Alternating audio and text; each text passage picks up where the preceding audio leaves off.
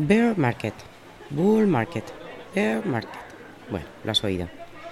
El mercado del oso el mercado del toro.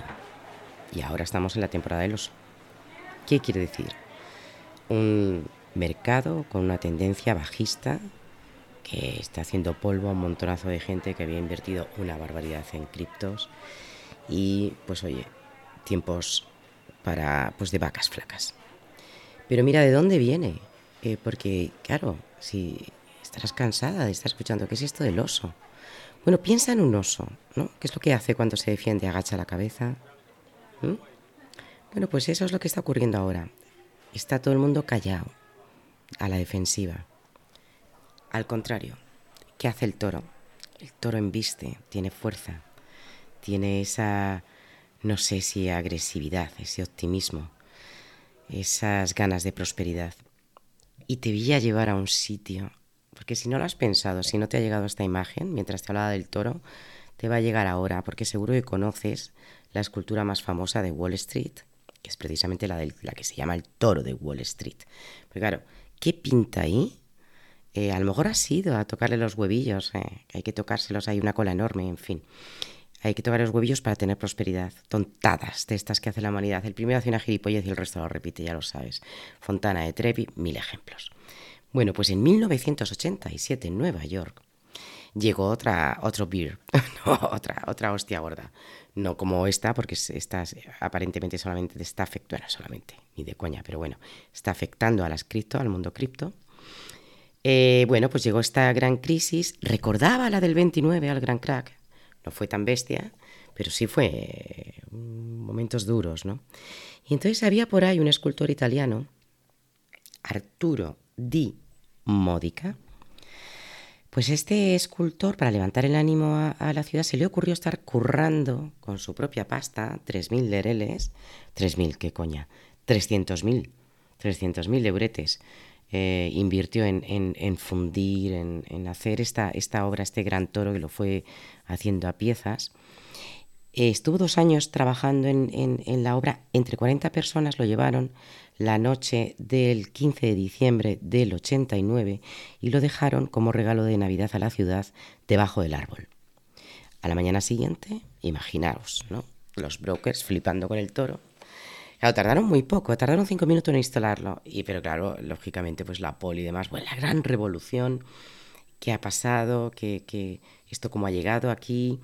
Bueno, estuvo un tiempito hasta que lo, lo vandalizaron incluso, porque hubo mucha gente en contra de ese toro y lo tuvieron que requisar, lo levantaron, se lo llevaron. Pero a los brokers la historia del bull market les moló mucho y lo han devuelto y lo devolvieron muy rápido además. Y lo que pasa es que no lo dejaron en la misma, en la misma Wall Street, está muy cerquita, es el, el parque de Bowling Green. Eh, así que si vais para Nueva York, pues voy a hacer una visita. Y ahora vamos con otra historia. Esta historia tendría que haberse llamado, te voy a contar el cuento del oso, del toro y de la niña. Porque ahora viene una niña, la famosa niña que apareció en 2017, colocada, muy valiente, eh, con, una, con una postura gallarda delante del toro, ¿no? Bueno, esta realmente no es, eh, no tiene eh, nada que ver con lo que hizo Dimódica, eh, se lo encargó la agencia de publicidad Macan a Kristen Bisbal, una escultora uruguaya, pero por una campaña, una campaña que quería potenciar a la mujer, que se llamó She Makes the Difference, ellas hacen la diferencia. Y lo que querían crear era un símbolo de liderazgo femenino. Vale, bonita historia pero no tiene mucho que ver y le cabreó mogollón al italiano. Porque lo que él había hecho era lo que a mí, pues durante muchos años me ha gustado y además ha formado parte de, este movimiento de guerrilla femenino sobre todo. Y se llama así arte de guerrilla. Son ese tipo de, actuaciones que nadie te suele pagar y, si fuera así, mm, ¿sabes? No es tan, no es tan puro. Por eso, claro, le enfadó, porque esa niña, eh, sí, la historia es bonita, pero no tenía nada que ver con... Aparte que le han toreado a este pobre hombre, en 2014 lo puso en venta eh, porque nadie le pagó un duro y encima los de... Bueno, él, se quedó con los derechos de autor, pero ni de coña, ¿no? Porque Walmart y no sé qué, otra gente pues se ha estado aprovechando de esa figura y de, de reproducciones. Y bueno, ya sabéis, a ver, el mundo del artisteo los artistas somos muy gilipollas en este tipo de cosas, entonces nos puede a lo mejor mucho más eh, lo que queremos expresar que lo que vamos a conseguir con eso. A ver, ¿por qué te cuento esto? Mira, tengo una edad que he conocido eh, y he abierto latas de sardinas con una llave y, por supuesto sé lo que, el ruido del modem y era una época en la que se jugaba a burro en, el patio de mi colegio y, nos destrozábamos las espaldas. Entonces, dado tiempo a estudiar muchas cosas. Y no todas las he terminado, pero sí que las he cogido con ganas. Y una de ellas fue psicología. Y hasta tercero estuve ahí estudiando psicología. Y había una asignatura que me apasionaba. Antropología. Mm, no entendía, no entendía al principio qué pintaba la antropología dentro de la psicología, como tampoco entendía qué pintaba la psicología matemática. Oye, tampoco se me dio mal. Y mira que las matemáticas tuve una pelea y siempre tenía una pelea ahí. Bueno, ahora estoy con los fractales. Bueno, en fin, que me piro. Antropología. Estas tipo de historias, por eso a, nuestro invitado, a Pablo Mondragón, le he puesto este sonido de bar, porque esto que te he contado eh, es una conversación que sale muy natural con los antropólogos.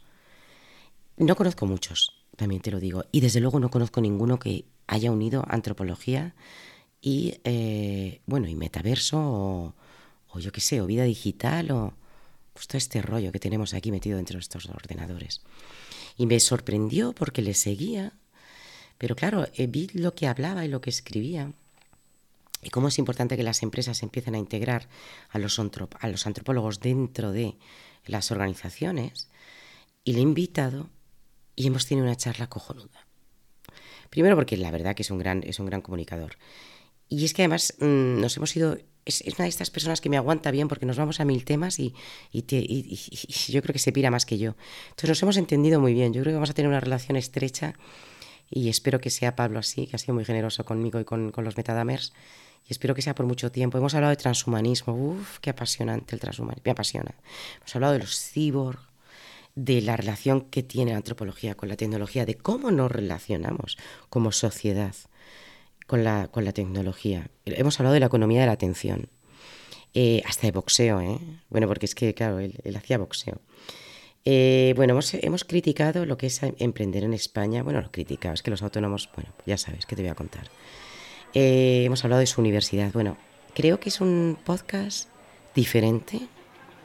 Eh, no tiene nada que ver con los anteriores, pero además es que me encantan estos giros que está pegando esto y que yo creo que te puede interesar. Está. Tiene un nivel alto. Y, sí, sí, creo que te va a gustar mucho. Así que nada, mm, te dejo con Pablo Mondragón. Tiene carrete para hacer varios podcasts. Eh, espero que aprendas mucho y que, sobre todo, que te diviertas, te distraigas y no te tomes la vida en serio. Pocas cosas hay que tomarse en serio y la vida es una de ellas. Venga, que seguimos.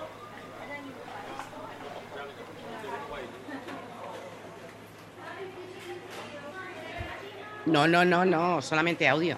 Vale. De pintas nada. Hombre, estás muy mono, ¿eh? Con tu, con tu camiseta.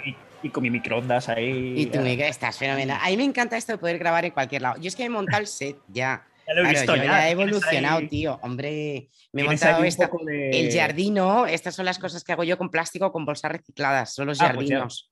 Pues ya, ves. tan, tan bestia.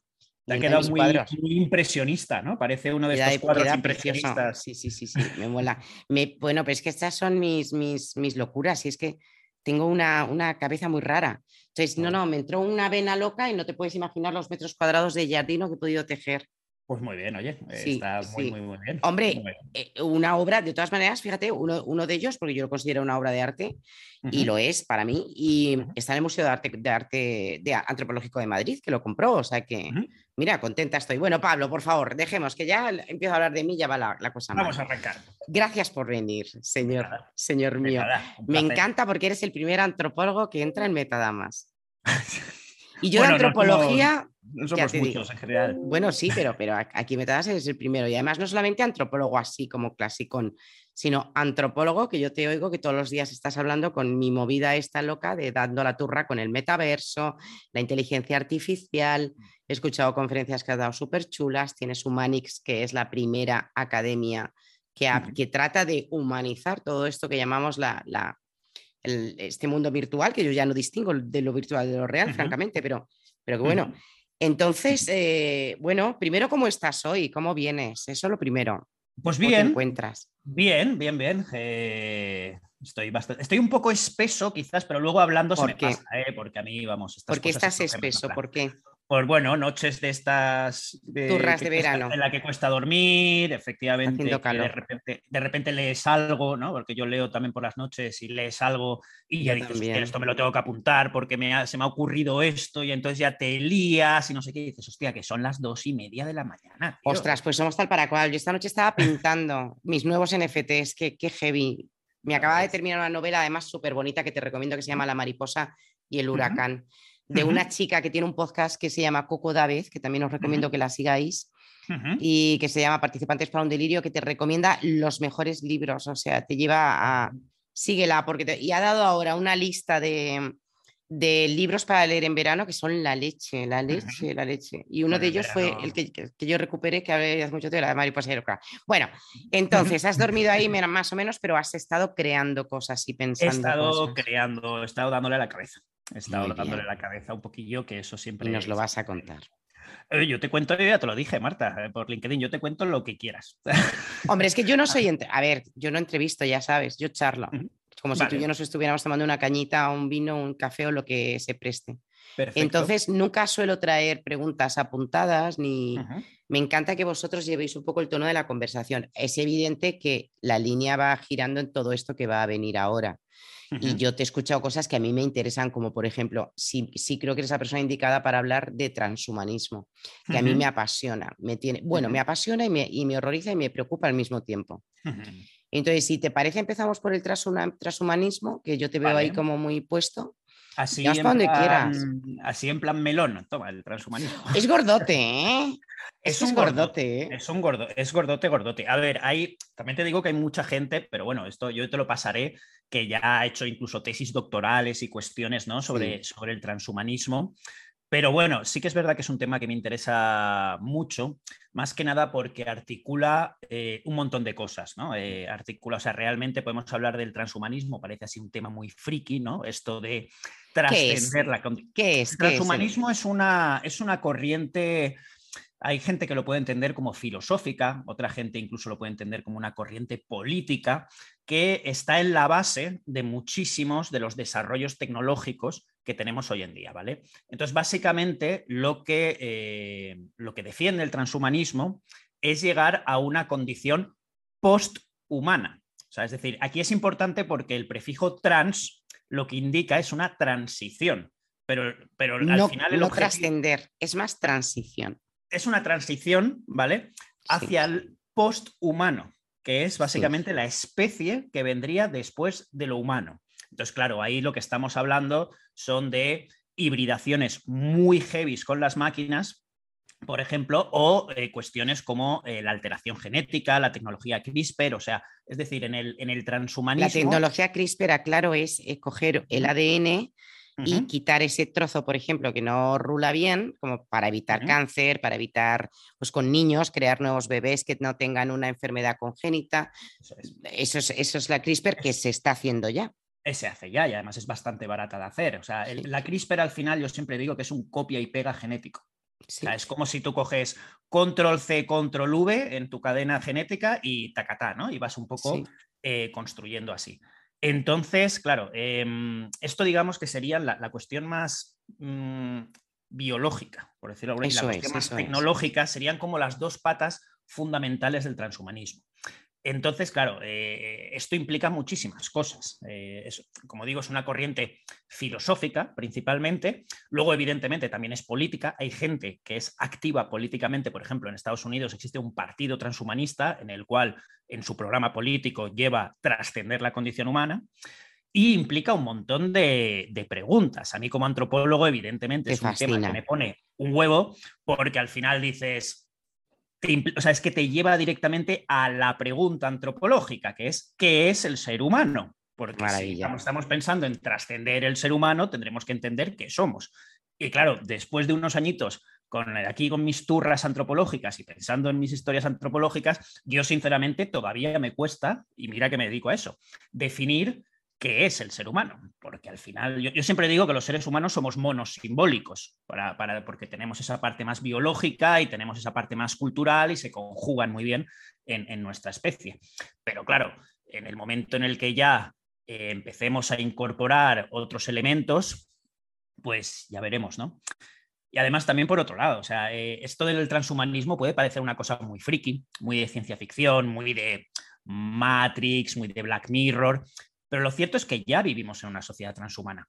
Ya, lo, ya vivimos. Eh, o sea, es decir, esto pues la gente dice, no, es que el metaverso nos va a llevar al transhumanismo. No, es que el, yo qué sé, el CRISPR nos lleva al transhumanismo.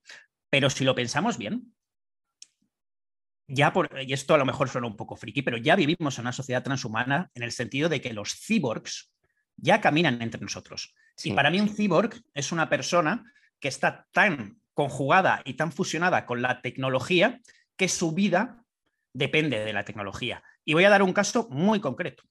Una persona con un marcapasos. Una persona con un marcapasos es un cyborg. Y ahora la, la, bomba para controlarte la insulina pero efectivamente, son desarrollos tecnológicos que han sido implementados, implementados en el cuerpo, sin los cuales no podemos sobrevivir. Entonces, esto ya está entre nosotros. Luego hay gente que dice que, bueno, que no puede sobrevivir sin su teléfono móvil. Para mí eso no entraría dentro de la definición de cyborg porque sí que puedes sobrevivir por tu pues, pues, Pablo, también hablaremos de eso porque el metaverso, lo que, bueno, como quiera que le llamemos a toda esta historia a la que ya estamos, que estoy de acuerdo contigo, y que incluso sé de un cibor que se ha metido bajo la piel la llave de su coche para no perderla. o sea, las pérdidas son grandes, todas las tonterías que podamos hacer. Eh, lo, que, lo que sí que me encantaría es que tú me hablaras de cómo vamos a tolerar la... O sea, si ahora mismo ya la frustración la toleramos muy mal, si ahora mismo somos muy... Mira, tú vas ahora mismo por la calle. ¿Cuántos atropellos hay de gente que va con el móvil en la mano y está cruzando a lo bestia? ¿Cuánta gente en una simple, eh, esperando que se ponga el semáforo en verde, no puede aguantar esos 10 segundos y tiene que sacar su móvil? ¿Cuánta gente en los autobuses, en las salas de espera? O sea, ¿qué ocurre con nuestras esperas? ¿Ya? ¿Por, qué ¿Por qué hacemos eso? Porque ya no, tú dices, se puede vivirse en el móvil. Pues como antropólogo, eh, me encantaría que dijeras cómo es posible que, o sea, esto ya no va, esto ya ha cambiado nuestra forma de, de relacionarnos, de comportarnos, de, o sea, ya somos una nueva sociedad totalmente tecnologizada, abducida. Entonces, en el meta estaremos más abducidos todavía.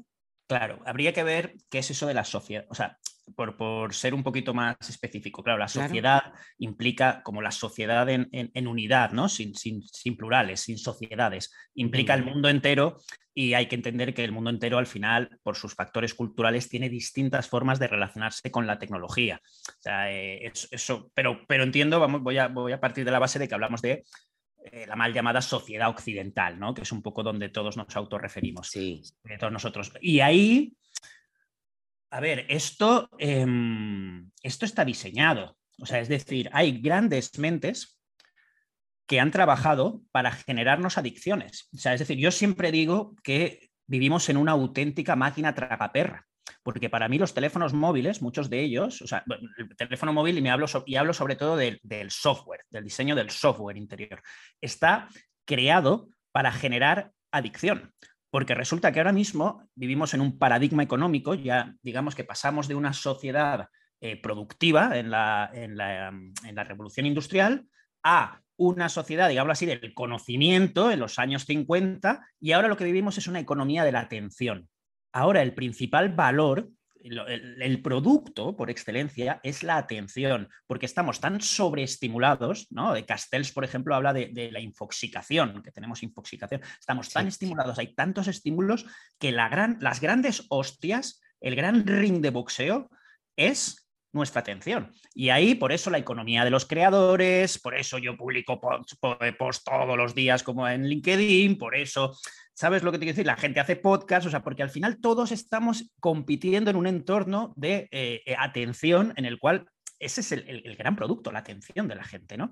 Entonces, claro, esto las tecnológicas lo saben, lo tienen muy claro. Y, si, y tú, por ejemplo, si coges una red social el hecho de que, tonterías, ¿no? De que la notificación que a ti te llega esté en rojo, el rojo es un color muy agresivo, históricamente, o sea, evolutivamente. El rojo es como que transmite peligro, ¿no? Danger, estimula energía. Entonces, claro, si tú ves las notificaciones, no están en un eh, azulito pálido. No, no, no. Están en rojo para que sepas bien, oye, presta atención a esto porque esto es importante. Estos son pequeños detalles de una disciplina que se llama la captología, que tiene muchísimo que ver con cómo hackear nuestro cerebro para que utilicemos más y más y más los dispositivos tecnológicos.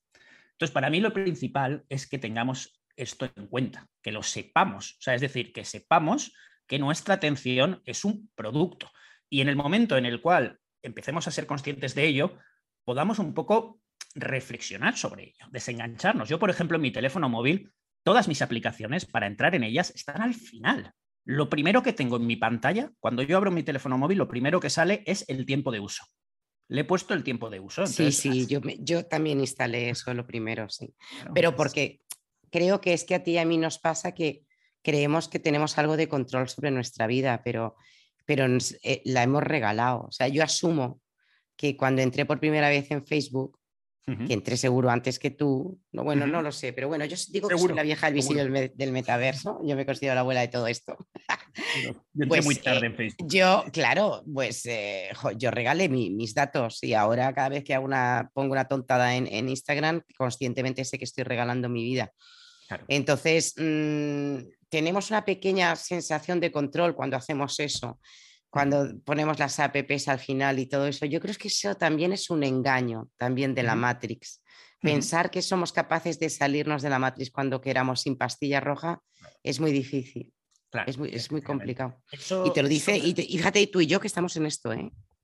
Eso me recuerda, esto también conectando un poco con, el tema de los metaversos o realidades virtuales o todo este tipo de cosas, ¿no? Digamos, todas estas tecnologías. el otro día hablaba con, fui a dar una charla también de estas cosas y hablaba con una persona y me decía, no, es que vamos a ser libres. La, cuestión es que al final que cada uno haga lo que quiera y que entre o no entre en el metaverso. Y le decía, es que eso no es así. O sea, eso es una falsa idea de libertad, porque realmente a medida que vaya evolucionando y se vaya integrando, en, eh, por ejemplo, en los paradigmas laborales, o sea, es decir, ahora mismo yo no podría trabajar sin redes sociales, o sea, yo ahora mismo me quito LinkedIn y, me cuesta un montón de cosas, es decir, y no vendo cursos, por ejemplo, en Humanix, ¿no? Porque, porque gran parte de la gente me conoce por ahí, o no consigo investigaciones, o sea, me dificultaría muchísimo la vida. Entonces no tengo ese margen de libertad. Además, metaversos se llegan a incluir así. Sí, sí, perdona, no, no, perdona, perdona, perdona. No, no, no, eso, que, esto es un buen reflejo de lo que puede pasar con el tema también de los metaversos. O sea, en el momento que, por ejemplo, Zuckerberg dice, no, yo no quiero, o sea, no, no estoy tan preocupado por el mundo del videojuego, que es donde más está tal, sino que yo quiero ir a lo laboral. Ah, claro, cabrón. Por supuesto que quieres ir a lo laboral, porque sabes que ahí sí que nos tienes enganchados. El ocio, pues aún, pero en lo laboral, entonces, eh, estos son como cosas de, reflexionar, porque para mí el argumento este de somos libres de entrar o no entrar en las redes sociales, pues bueno, pues creo que se le puede dar un poco una vuelta. De hecho, además, que a lo que te iba a decir antes, a ver, esa falsa eh, libertad, que no deja de ser una utopía, en todo caso será para la gente que tenga acceso económico a poderse comprar de momento ahora unas gafas, que son 400 o 500 pavos.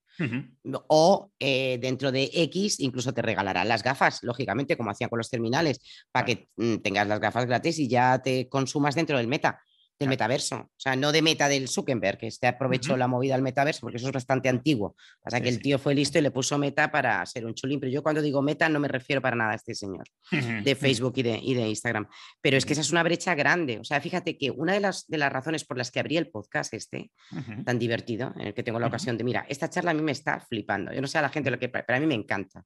Bueno, pues eh, fue precisamente para mm, hacer un poquito más estrecha esa, esa brecha digital que va a ocurrir ¿Qué va a ocurrir entre la gente de, mayor edad y entre la gente que no tenga acceso a, que no tenga buena economía?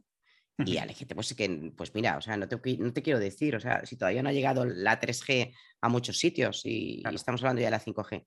Claro. Entonces, claro, no, libres no hemos sido nunca. Desde el punto de vista que tenemos que comer y que tenemos que vivir y que tenemos. Jamás hemos sido libres. Y estamos todavía en la cueva de Platón. Lo que pasa es que está, pues bueno, esta es, esta es una nueva manera.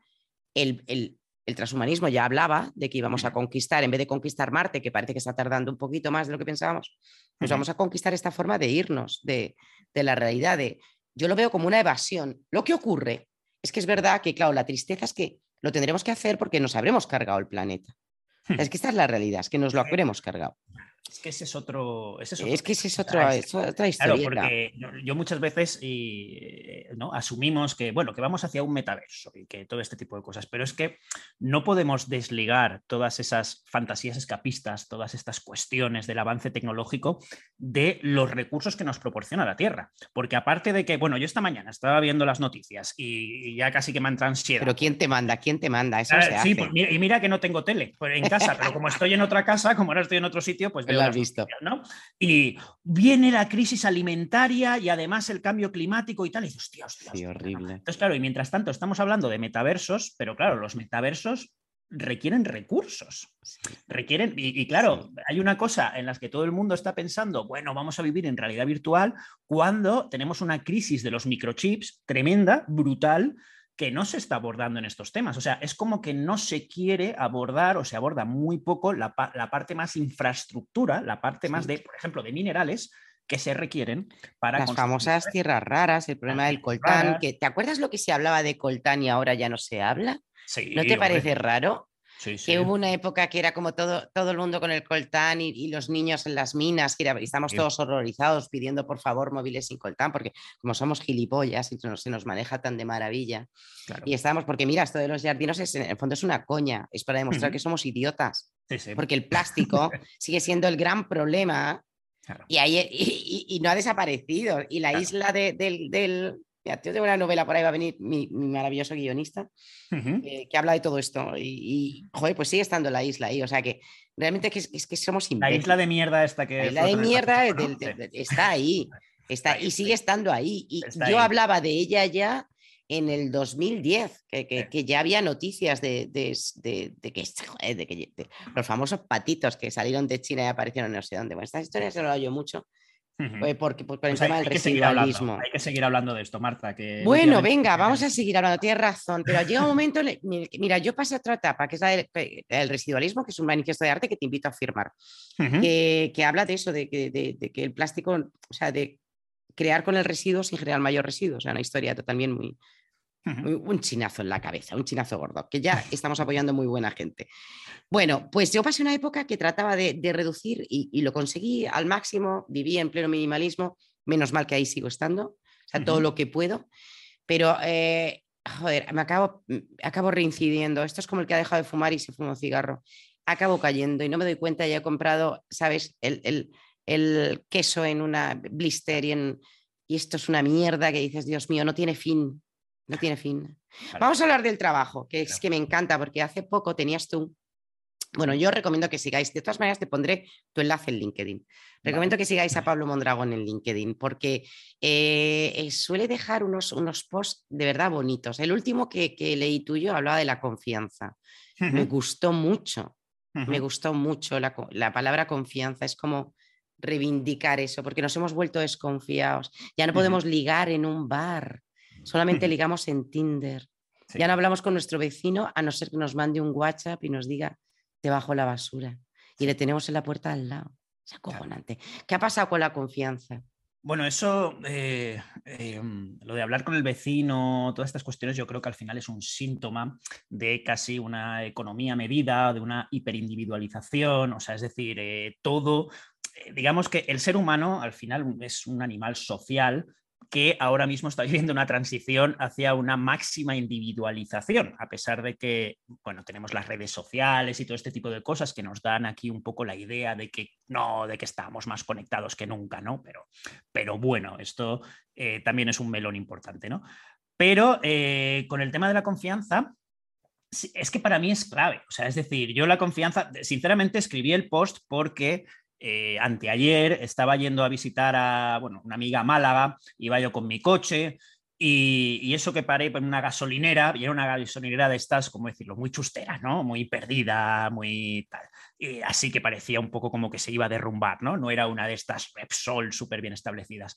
Y lo primero que pensé fue, ¿tendrá gasolina? Y claro, lo pensé y dije, hostia, ¿por qué estoy pensando si tiene gasolina cuando realmente la lógica me dice que sí que va a tener gasolina? Y entonces ya me puse, claro, estos son fumadas de coche, ¿no? Ya me puse a pensar, ah, bueno, ¿por qué? Porque confío. Fumadas de coche. Fumadas de coche, porque claro, vas en el coche y ¿qué vas a hacer? Pues te pones a... Es que es verdad, es verdad. Claro, te pones ahí a darle vueltas, ¿no? Y, y claro, dije, ostras, ¿y en qué montón de cosas confío? Y entonces ya me puse a pensar, ostras, es que confío en que en que, pues, por ejemplo, mi coche no se va, no, yo qué sé, el eje no se va a partir. Y también confío, claro, mm, me acuerdo de la noticia esta del puente en Italia que de repente cayó. No sé si Joder, ayer, ayer en las seis, ¿eh? O bueno, ayer eh, no sé qué, se ha, se, ha, derrumbado un acueducto. Se ha derrumbado y en China se derrumban. Entonces, claro, empecé ya a pensar, ostras, qué montón de cosas damos por sentadas en el mundo, ¿no? O sea, tú y yo, pues, pues es lo que te digo, estamos ahora mismo dando por sentado que las conexiones están funcionando bien y que este podcast se podrá quedar grabado, que luego puede que no. Uy, conmigo. Si hay que regrabar, si hay que regrabar, se regraba. Conmigo no hay nada seguro, vamos. Entonces, claro, ya, ya me puse a pensar en eso, ¿no? En los dos niveles que puede existir de confianza uno más, más subconsciente que damos por asumido y, a priori también puede ser la, desconfianza y luego ya la confianza más activa, ¿no? En el sentido de decir, bueno, pues es que yo me fío de que si le cuento un secreto a un amigo no, lo va, no va a ir a Telecinco a pregonarlo, ¿vale? Eh, eso, eso digamos que sería una confianza mucho más activa. Entonces, claro, ahí tenemos dos dimensiones de confianza, una más subconsciente que muchas veces no somos conscientes y que sin embargo articula todo el sistema todo el sistema. O sea, es que por, yo en el post iba sobre que la confianza era sobre, es como la fuerza en Star Wars, ¿no? Que nos rodea y nos envuelve. Exacto. Por eso los eh, antropólogos decías que eras como Jedi, porque claro, habláis mucho de confianza. Y también de, esa falta de confianza sobre la que se articula la sociedad. Pero es que ahora a mí me, no, a mí, a mí me inquietó porque, joder, yo decía, si ahora yo tengo que depositar un secreto en alguien, no sé en quién lo haría. Claro. A lo mejor prefiero enviar un email, reenviármelo, como cuando tú haces una obra para justificar que es propiedad tuya, que te la mandas a ti mismo para que quede constancia en el caso de que haya, bueno, estos trucos que nos traíamos antes, cuando teníamos tantos problemas con los creadores con el tema de la, de la propiedad intelectual de esta leche, que ahora han venido los NFTs que parece que nos van a sacar de todo esto. Bueno, en fin, que, me, que me divierte muchísimo todo el tema, pero bueno, que no dejo de tenerlo ahí entre, entre eh, eso es, eso es. Vale, y otra cosa que me. Que me vale, perfecto. La pero, como un apunte, un apunte antes, eh, no sé si vas a el tema de la confianza. Sí, sí. Eh, es que estás planteándolo. La desconfianza es ahora mismo uno de los mayores problemas a nivel de sociedad que tenemos, porque es que ha llegado, y esto se ve mucho con el tema de las fake news, ¿no? E incluso las, mira, ahora en, en, Humanix yo siempre voy como dejando apuntes para preparar cursos, porque todos los cursos de Humanix van a ser un poco una fumada, ¿no? En un cierto sentido. Entonces, uno que quiero hacer, que me parece muy interesante, es uno de historia de la propaganda, de cómo se ha articulado la propaganda desde Ciro, que es el, primer, el primer síntoma de propaganda, digamos, el primer yacimiento de propaganda, ya viene de Ciro de Persia, hasta cómo ha evolucionado hoy en día. ¿no? Entonces, hoy en día la propaganda ya no se basa en, pues por ejemplo, como pasaba en la, en la Primera Guerra Mundial o en la Segunda, ¿no? Que era, mm, qué malos son los nazis, eh, luchar contra los nazis. Y ahí tenías a Walt Disney eh, con Mickey pegándole una paliza a Hitler, ¿no? Hoy en día eso no es así. Hoy en día la, la forma de articular la propaganda es hacer que nadie se fíe de nada. Meter tanta mierda, tanta fake news que ya es decir, ya no sé qué creer. Y como no sé qué creer, entran y, surgen las, más, las locuras más, más locas, ¿no? O sea, Peña que piensa que la Tierra es plana. Lo siento mucho. A mí es una de las cosas que más me, boom, la cabeza, que digo, ¿cómo, cómo se puede haber llegado a articular este tipo de discurso en sociedad, ¿no? Eh, eh, ¿cómo, ¿cómo, puede haber pasado? Entonces, claro, te das cuenta de que al final toda esta historia de la, de la legitimidad del poder, porque el poder siempre era como, bueno, hay que confiar en el poder, y con poder me refiero a gobiernos, medios de comunicación, todo lo que son estructuras de poder, todo esto se ha ido a tomar por culo, ha explotado. Entonces, claro, la enorme desconfianza que, que sentimos como sociedad eh, pues, pues, yo creo que al final es un, síntoma de, pues, no, pues, no, sabría decirte de qué. Pero ¿dónde están ahora entonces? O sea, ¿dónde consultamos las fuentes de lo sagrado? O sea, ¿dónde... Ah. ¿Cómo podemos hacer? Porque claro, uno dice, leyendo, ¿no? Claro, para mm. mí eh, la literatura sigue siendo, y en la cultura en general y el arte, la, expresión artística sigue siendo eh, un buen asidero asidero importante. Pero claro, ¿dónde están? Porque tiene razón. O sea, tú fíjate la cantidad de tiempo, lo que hemos hablado al principio, la, la, app que te has puesto tú para medir el tiempo. fíjate la gente que hace scroll, scroll, scroll down, va pasando con el dedo. Este gesto de ir zas para arriba, si nos vierais ahora estamos haciendo gestos así. Como si tuviéramos el móvil en la mano, estamos haciendo zas, arrastrando pantallas, arrastrando pantallas. Claro, hemos delegado mucha, mucha parte de la confianza de nuestra información. Los clickbaits, claro. Claro, y al final dices, ostras, eh, YouTube, por ejemplo, YouTube, que es que YouTube, hay un montón de gente que se informa por YouTube. Yo mismo me informo, tengo mis youtubers de referencia en los que confío. Que volvemos a lo mismo, esto al final. Pero claro, tú vas enlazando, si, si tú haces en YouTube como un poco, pues como el eh, como en Netflix, ¿no? Que, te van metiendo capítulos y capítulos para que te quedes más, al final llegas a cosas loquísimas por el propio algoritmo. O sea, es, que al final, el, que este es otro de los grandes problemas. O sea, para mí, Palabrita diabólica, el algoritmo. Sí, claro, las redes sociales para mí están en la base del problema de la desconfianza mundial. Y eso lo tengo clarísimo. O sea, ¿Tú crees que llegará un momento en el que los padres, eh, eh, porque yo lo he intentado, ¿eh? O sea, yo confieso, Señor, que he pecado, pero yo lo he intentado. Yo he sido de estas madres absurdas que decía que mi hija no iba a tener jamás móvil. Aguantamos aquí estoicamente, y nunca mejor dicho, pero al final caímos en el móvil. Luego dije que jamás tendría un perfil social. Y evidente que lo tiene, por supuesto, sin, sin, publicar fotografías. Y eso sí, tengo acceso a su móvil con ella al lado. Eh, cada vez que a mí me sale del moño, porque eso es lo que se firmó, que yo no iba a ir como una mm, a cotillarla al móvil, sino que lo íbamos a ver juntas y tenía acceso a todo, a fotografías, no sé qué, no sé cuántos, pero aún con todo. Eh, yo no creo que esté funcionando. No creo, porque a mí, mi cerebro, que también es plástico, y a ti, va a ser difícil, ¿no? Que a ver si nos pueden meter estas clickbaits, esta mierda, esta intoxicación. Pero no sé, a lo mejor también es chulería, pero creo que es más complicado engañarnos. Pero a un cerebrito de 15, 16, es que pueden hacer lo que les dé la gana con eso. Entonces llegará un momento en el que, en el que digamos no al móvil sí al metaverso, porque a lo mejor podemos estar de alguna forma acompañándoles y creo que puede ser incluso un sitio más seguro. Y tenéis que escucharos el podcast eh, de, Antonio, eh, donde estuvimos hablando del, abogado, ha hablado de, metaverso y derecho, porque es muy interesante las cosas que contó. Me parecía que había bastante más seguridad que lo que hay en los móviles, hasta que nos lo carguemos. Hasta que nos lo carguemos, claro. Hasta que nos lo carguemos. Pero, es una tecnología tan incipiente que... Exacto, pero si tú puedes hacer una predicción hacia dónde estamos yendo Pablo, ¿hacia dónde? Y, sé positivo, por Dios. Que sea positivo. Por pues favor, te lo pido. Yo necesito creer que esto no es una mierda mayor de la que ya tenemos. A ver, mm, la única. Es que, a ver, positivo. Venga. al final es que positivo para. O sea, si, por ejemplo eres una empresa tecnológica, te puedo dar un análisis muy positivo. No, claro. ¿Por qué?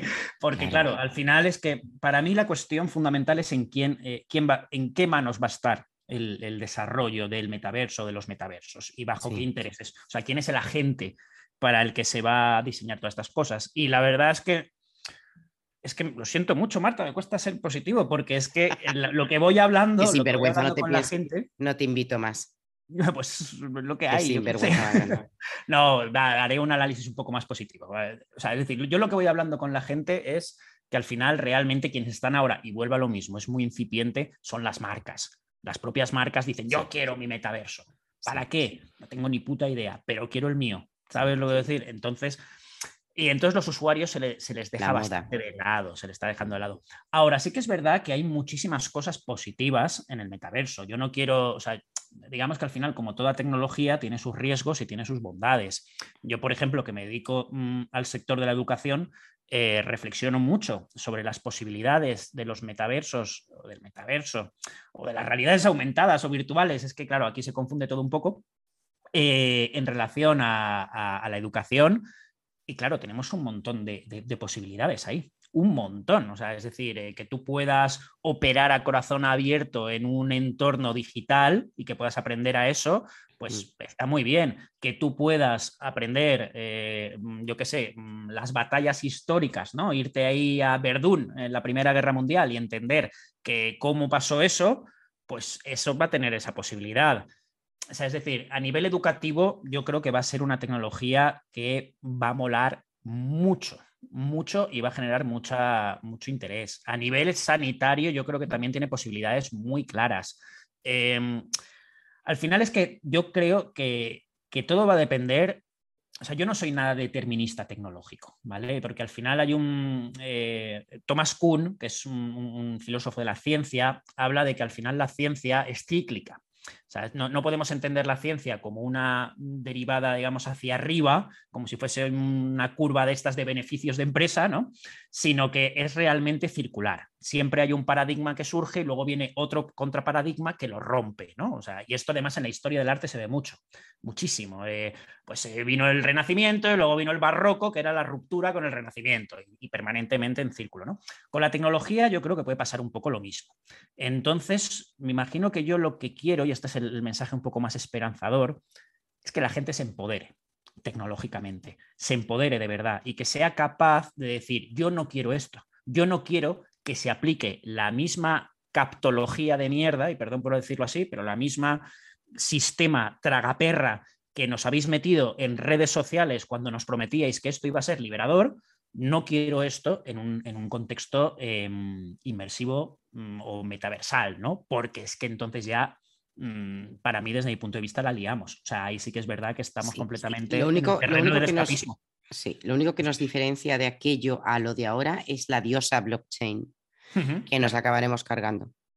Pero realmente hablar de, descentralismo es interesante. Hasta que lo descubran y lo, y lo controlen, pues eso, los, los, cuatro de siempre, si es que son los cuatro de siempre, son, pues ahora mismo es eso, Jeff Bezos, eh, Elon mm. Musk, eh, que realmente Elon Musk es lo que está haciendo, está poniendo satélites a cascoporro por todas mm. partes, porque lo que mm. quiere es que absolutamente todo el mundo esté conectado, que yo soy de las que dice que creo que es, que es bueno, porque es verdad, mira, se ha demostrado, yo creo que la pandemia ha sido un ensayo general para muchas cosas. Y se ha demostrado que sí, que nos ha venido bien. Eh, hasta cierto punto, hasta cierto punto hemos aprendido, hemos desarrollado una nueva manera de comunicarnos y de aprovechar lo que ya teníamos muchas veces y que estaba ahí sin usar. Y bendito, ¿eh? porque mira, ha podido seguir la gente estudiando, hemos podido trabajar. Mira, trabajo. Trabajo también me gusta mucho como, como hablas tú de ello. Me encanta. Porque claro, a ver, el, ahora con, con la pandemia, y luego, mira, las fotos, es que con esto me meo de risa, tú y yo que estamos tan en LinkedIn. Las fotos de ahora de estos son colegas nuestros, no voy a decir nombres, que te colocan el ordenador en la playa o en el rocío y te dicen, lo bueno de trabajar, de teletrabajar, es que puedes estar tomándote una caña y se ve el ordenador, que suele ser un Mac monísimo ahí, y el tío tal. Y yo digo, ¿serás memo o mema? O sea, si no estás, ¿Para qué te vas a la playa si no estás? O sea, que cierres el ordenador y digas que, me, bien que estoy, que me voy a dar un baño, no me dice nada. Entonces ahora se está vendiendo mucho esto y se está vendiendo mucho la gente que dice, soy un enamorado del trabajo y que repite lo de Confucio, lo de cómo era que yo trabaja, ¿cómo es? Trabaja en algo que te guste y no, tendrás ni un día de tu vida. Exacto, exacto. Entonces, a mí me parece una nueva burra que se está vendiendo, que la gente está trabajando como bestia, mucho más, que está desatendiendo a su familia, porque claro, el ordenador en casa es un peligrito. Que está des, que desatiende, se desatiende a sí mismo, que está dejando de hacer deporte, que tenemos un sedentarismo preocupante, muy preocupante, que estamos todos con estos filtros. Mira, hay una red que se llama Virreal, me parece, de la chavalería, que tienes que hacerte una foto y no tiene filtros, ¿sabes? No han permitido que se ponga un solo filtro. Me parece que uno se coló, pero lo han conseguido quitar. Entonces, la chavalería ahora sale tal y como está en ese momento, ¿sabes? ¿Lo has visto esto? Que es interesante. No, no, no lo conozco, pero. pues ya te pasaré. Es súper chula, porque dices, ¿cómo me gusta? O sea, los chavales tal cual, ¿sabes? Con sus granos del acné, sus zapatillas y sus calcetines sucios y lo que están haciendo en ese momento. Dientes sin cepillar. Sus dientes sin cepillar y se borra todo. O sea, que me parece genial porque es un, un vamos a. Es que la generación Z es muy, muy real, ¿eh? mucho más de lo que hemos sido nosotros, yo creo. Sí, sí, bueno, pues háblame, venga, vamos a hablar de esto de qué pasa con el trabajo y, y, el futuro del trabajo. Y... Venga. Vale, vale, vale. A ver. Em, a ver que, recupere, todo lo que hace. Es que se No, es que no recuperes. Vete a, no, o sea, que me puedo. A ver, por algo no soy periodista, no te, no te estoy entrevistando. Habla de lo que te salga al bolo. Sí, sí, sí, sí, vamos allá. es que, es que yo me he ido de repente también. De la visión esta de, ¿no? Del super nómada digital trabajando desde. Vale, bueno, eso a ver, esto, esto es una cosa que yo para mí, y, lo voy a enlazar, ¿eh? voy a intentar enlazarlo con todo. Esto para mí tiene que ver con, una, con otra cuestión de, bueno, pequeña interrupción de mi perra por aquí. No, mi perro eh, puede hacer lo mismo porque está roncando, espero que no se grave, porque está aquí a mi lado roncando que yo le oigo. Esta, es que ha escuchado el ascensor. Eh, a ver, tiene que ver para mí con una cuestión, mm, a mí es un tema que me encanta, que es la teatrocracia el poder del mm. teatro, el poder de la representación. Y vivimos muy, y justamente como estamos en una economía de la atención, la teatrocracia eh, cobra mucha mayor importancia. O sea, es decir, podemos articular lo que somos y, muchas de nuestras cuestiones de cómo ganamos el dinero y todo este tipo de cosas tienen mucho que ver con las representaciones que nosotros hacemos. De ahí toda la marca personal, la importancia de la marca personal, todas estas cosas, ¿vale? Hay una teatrocracia. Vivimos en un momento en el cual y, digo teatro porque es una representación, ¿vale? La marca personal, eh, yo, por ejemplo, la intento dominar, la controlo. Si nos vamos tú y yo un día, tenemos el placer de conocernos personalmente y nos tomamos tres botellas de vino, ya te digo yo que la marca personal se va a ir a tomar por saco. Absolutamente. como debe ser, además. Como debe ser. Como debe ser. Claro, porque al final la identidad es poliédrica. Pero yo sin vino. yo le tengo una patada a la marca personal, le tengo, una, le tengo un paquete. Es, eh, pero, pero ahora, pero todo el mundo habla de ello, ¿no? no, no. Oye, hay que hacerlo. Es como el, gran, el gran tal, ¿no? Entonces tenemos por un lado marca personal.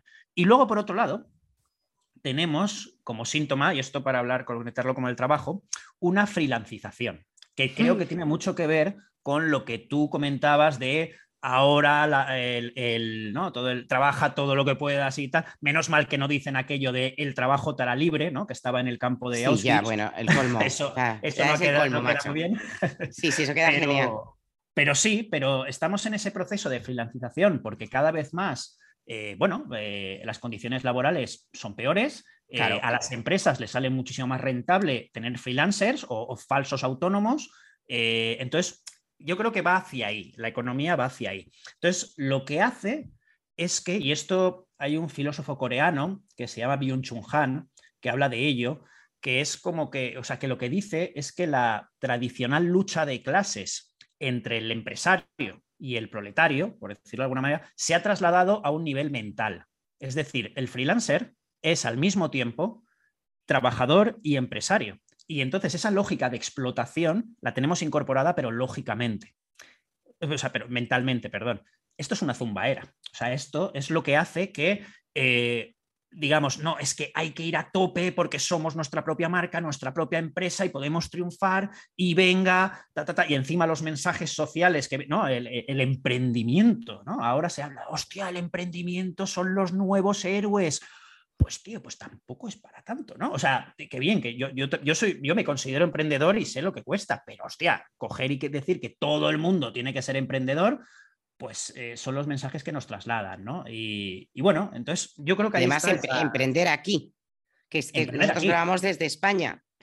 ya tenemos muchos, muchos oyentes os amo a todos, me parece increíble que nos escuchen. A mí me sigue pareciendo mágico. digo, joder, que la leche, que de repente entras y ves que te han escuchado de Argentina, de no sé cuánto. Entonces, claro, estamos hablando de España, es que emprender fuera de España no es lo mismo. No es lo mismo. Es que, claro, lo de aquí es mucha tela. Sí, sí, sí. Y además es lo que tú dices.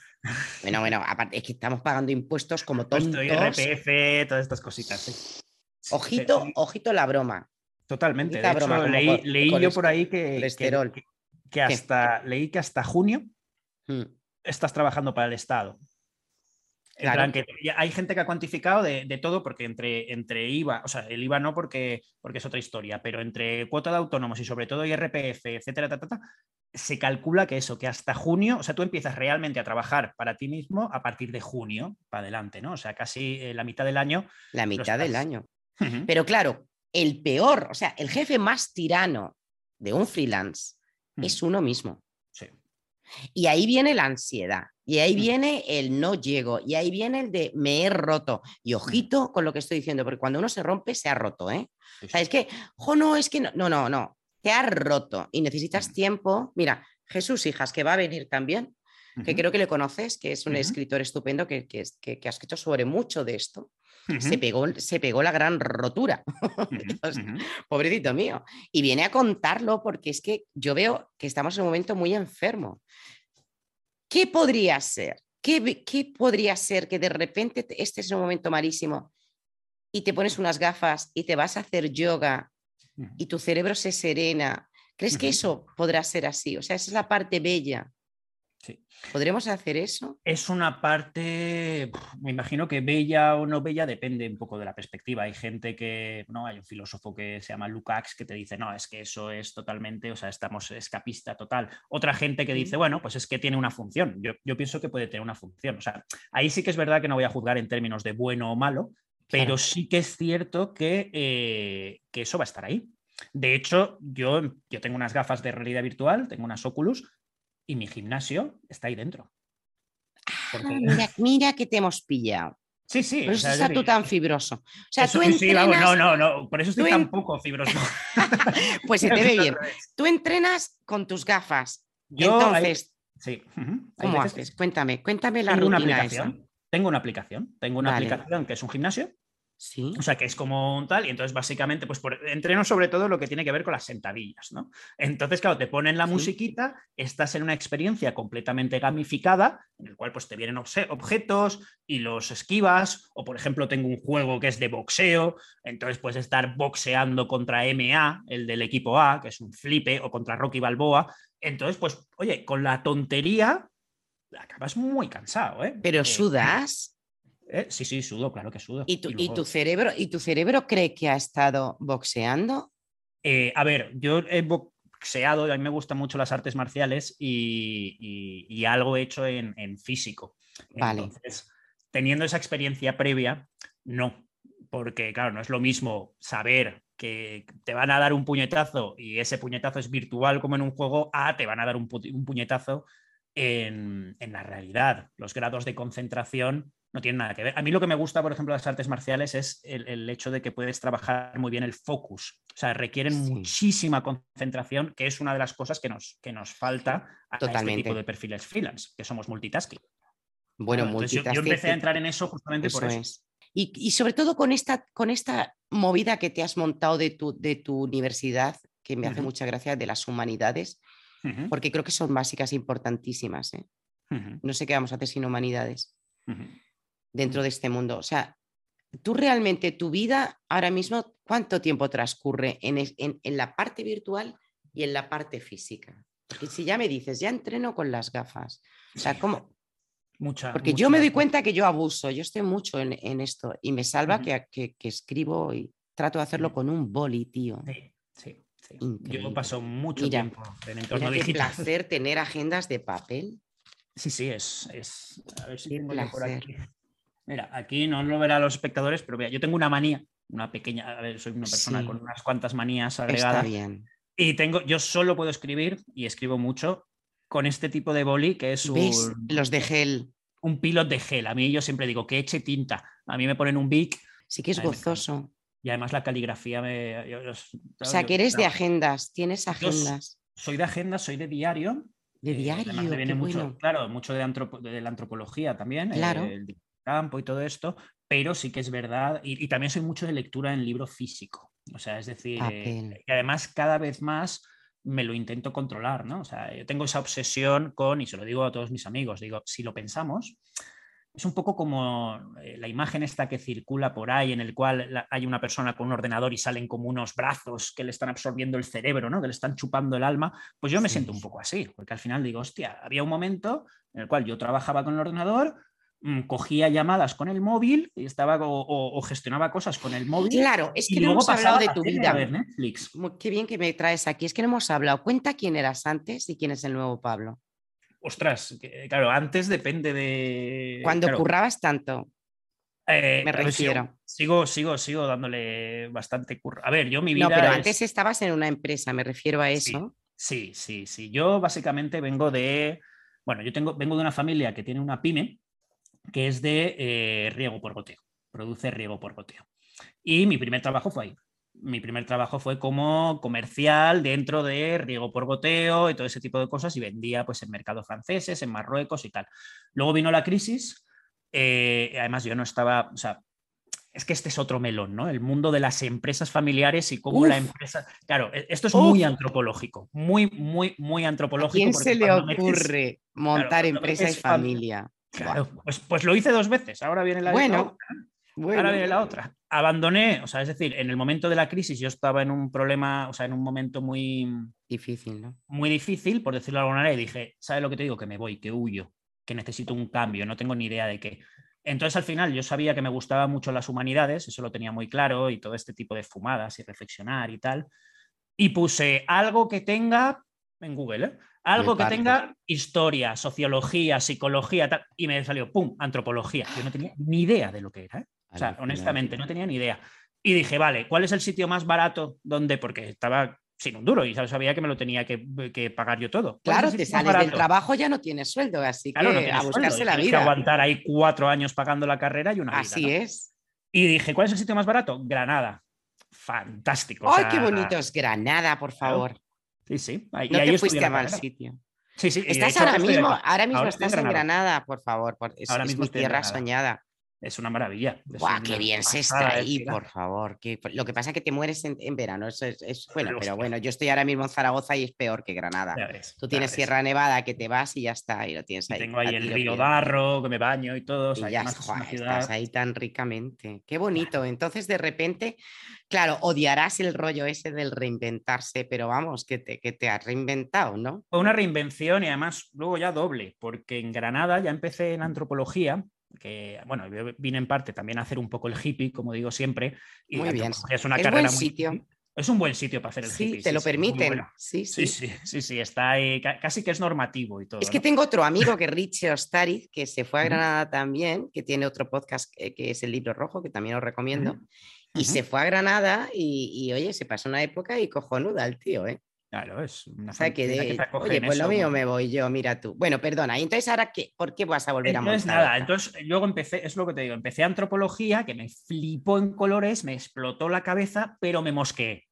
Y, desde, y, te explico por qué, porque al final decía, hostia, eso que yo ya venía de mentalidad de empresa, estaba haciendo antropología y decía, ostras, si es que esto es la hostia. O sea, estamos hablando de símbolos, de culturas, de jerarquías, de un montón de cosas que está en el mundo empresarial y, sin embargo, no se habla de esto en la carrera y de hecho sí se habla, y yo lo hablaba, me decían, no, no, es que eso es prostituir la antropología al capitalismo. Le decía, ¿what the fuck? O sea, es decir, ¿me estás diciendo que entonces la única salida profesional que tiene la antropología es entrar dentro del departamento con todo lo que ello conlleva? Que los departamentos dentro tienen mucha mierda, que eso también da para otro, para otro programa. Pero dije, no, esto no puede ser, esto no... Y entonces ya nos pusimos, yo y mi compañera Verónica, a investigar sobre las aplicaciones de la antropología en la empresa. Todo literatura en inglés, porque en España, en español no había nada. Y de ahí montamos un proyecto de, divulgación, de difusión, llamado Antropología 2.0, en el que hablábamos de estas cosas a través de un blog y una página de Facebook. Ese proyecto derivó en una consultoría porque hubo un cliente eh, que nos llamó y dijo, oye, esto nos interesa un montón hacer antropología. Y de ahí pues no paramos. Eh, antropología 2.0. Y ahora vais a ir a más, porque además es que es, ahora mismo, es que el, tema del, contenido, desde el punto de vista de las humanidades, dentro de todo esto que está ocurriendo, cada vez va a haber más demanda. O sea, yo creo que no sé cómo se llamará.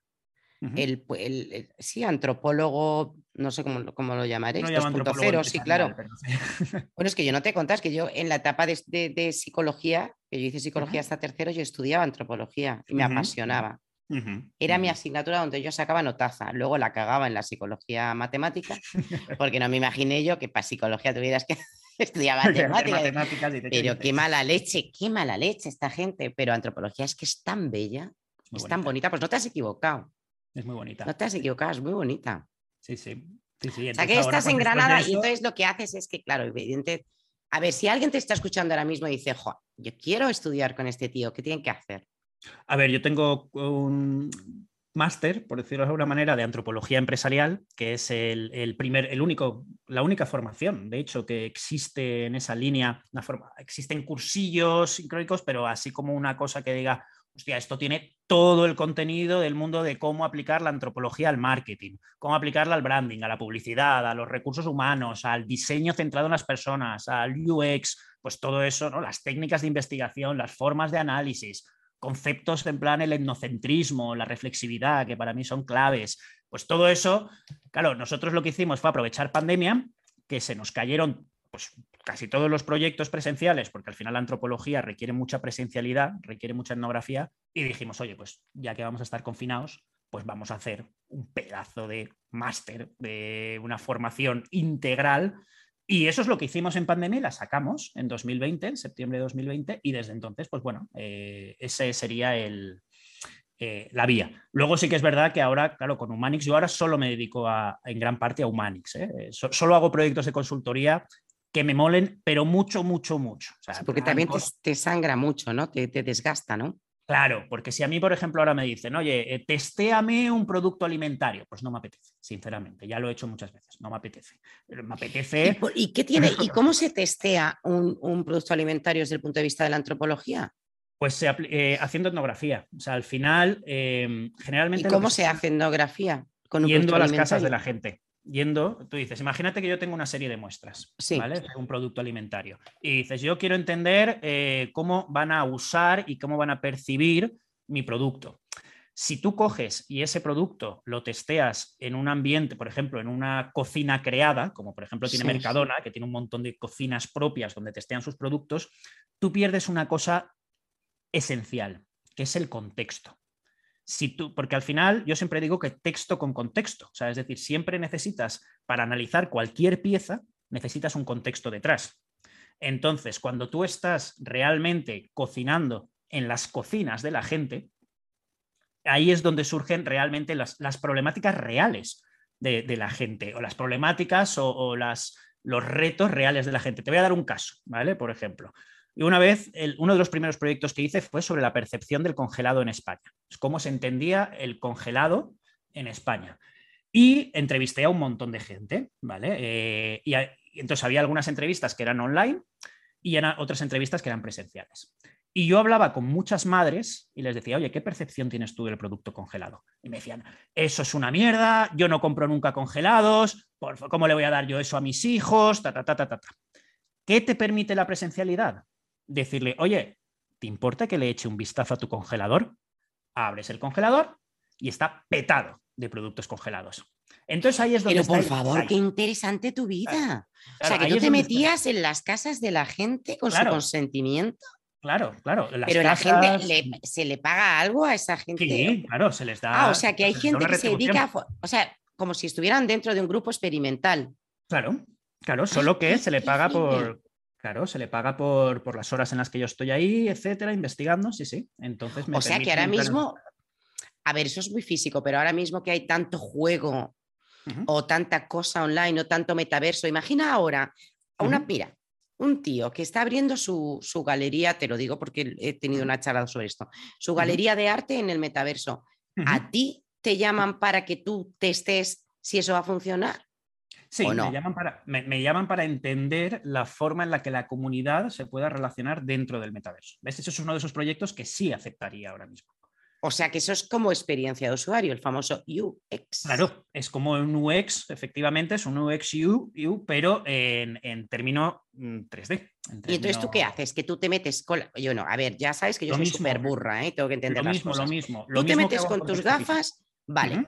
Y con alguien que te acompaña, que tiene unas gafas, que está en Marruecos o en donde le dé la gana, que tú le has pagado para que forme parte de ese experimento, dime si estoy diciendo tontadas. No, ¿eh? no, en este caso. En, este, este, caso, no pagarías. claro, no, es, decir, yo en este caso todavía no me ha surgido un proyecto en el cual tenga que pagar al usuario. Me han ah, surgido muchos proyectos de métete dentro de mi realidad inmersiva y investiga cómo la gente se comporta. O sea, hace etnografía.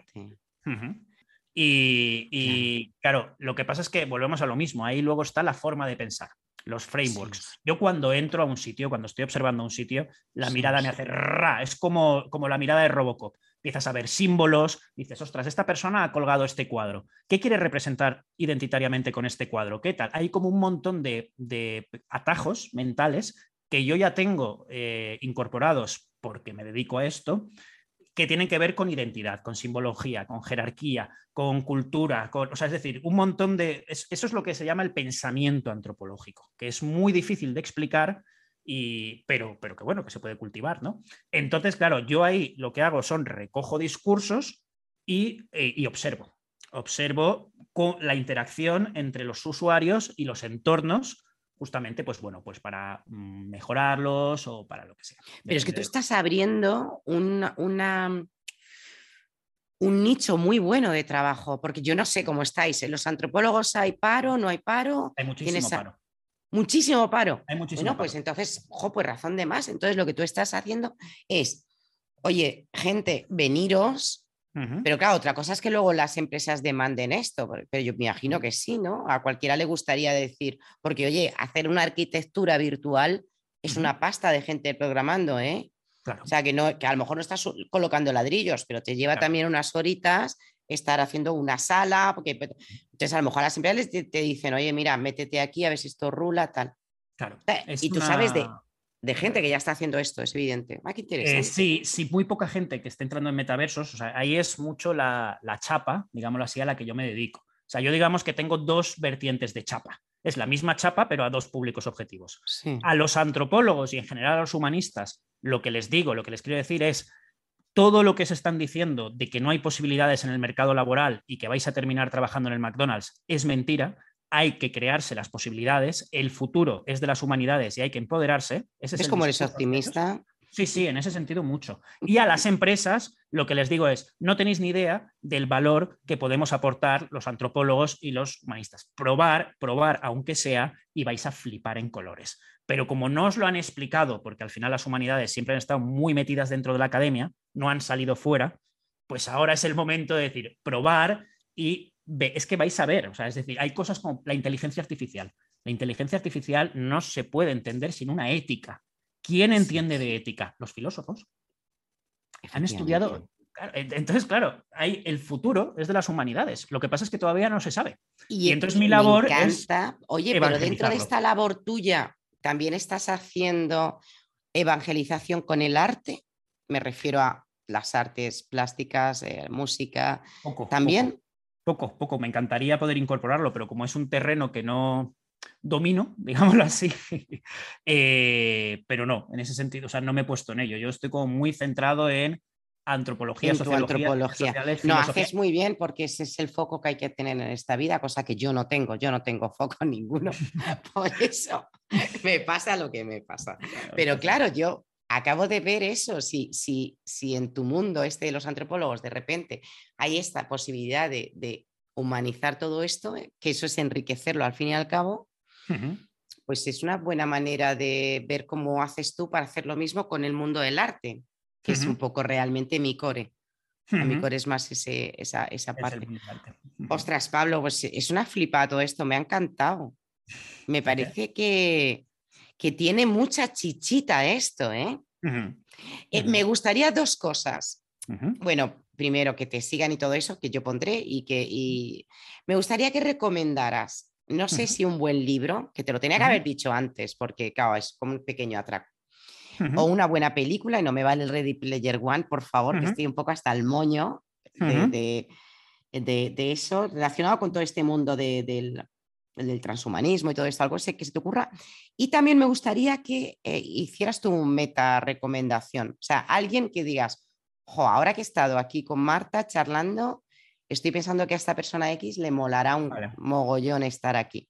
Vale, perfecto. Vale, libro. Mm, en como una visión un poco crítica sobre el tema de las tecnologías y todo esto, no aborda un poco de metaverso, pero, pero creo que abre mucho.